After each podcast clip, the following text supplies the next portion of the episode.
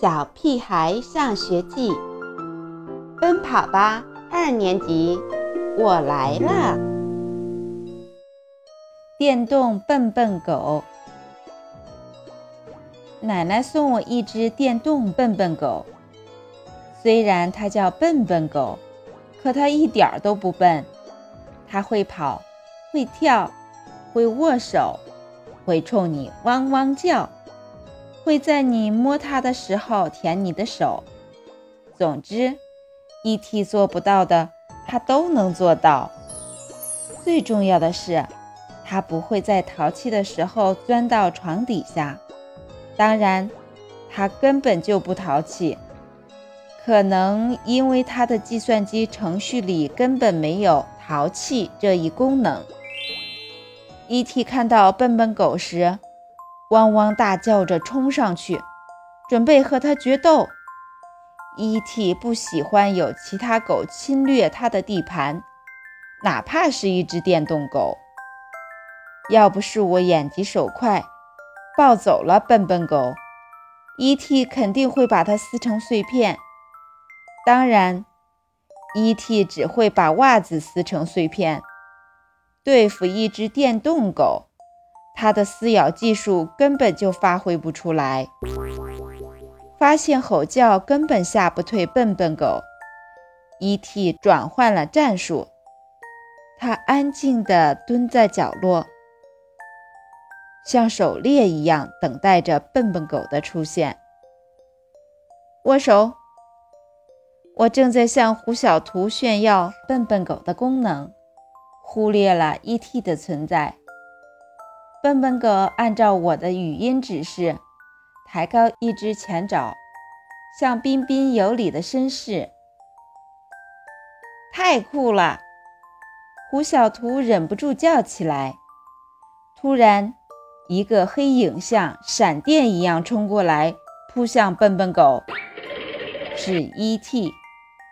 就算 E.T. 发疯一样对着笨笨狗又抓又挠，也没有一点作用。笨笨狗身上只是沾了些 E.T. 的口水，E.T. 气喘吁吁地停下来，他好像有些吃惊。不许再碰笨笨狗！我冲着 E.T. 挥了挥拳头，抱起笨笨狗扬长而去。接下来的日子，E.T. 好像变成了另一只狗。他每天早上汪汪叫着冲到门口，等妈妈打开门后，他跑出去，叼起地上的报纸，送到爸爸的手里。你的口水都把报纸弄湿了。爸爸皱着眉头。我知道，E.T. 这么做都是因为笨笨狗会听从指令，帮爸爸取报纸。他想做的比笨笨狗更好。跳！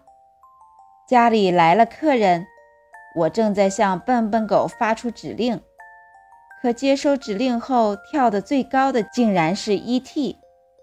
他跳了一下，又跳了一下，然后在那里跳个没完，像肚子里有个弹跳球似的。接下来，糟糕的事情发生了。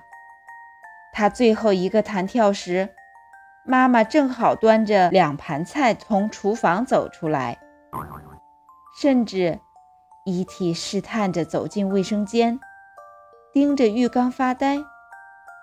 E.T. 有严重的恐水症，他害怕洗澡，害怕水淋到身上的感觉，所以他每次洗澡都要靠我们又哄又骗，再施以武力。可是，第一次，E.T. 浑身颤抖着自己走进浴缸，嘴里叼着花洒。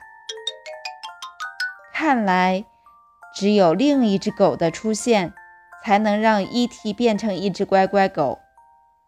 直到有一天，笨笨狗学着伊蒂的样子，也走进卫生间，我们都忘记了笨笨狗自带模仿功能。之后，落汤鸡似的笨笨狗变成了一只呆呆狗。不会动，不会叫，只能一动不动地站在那里。E.T. 的生活又恢复正常了。他不会握手，不会舔你的手，不会讨好你。淘气的时候会钻进床底下不出来，还经常给我抢好吃的，坚决不洗澡。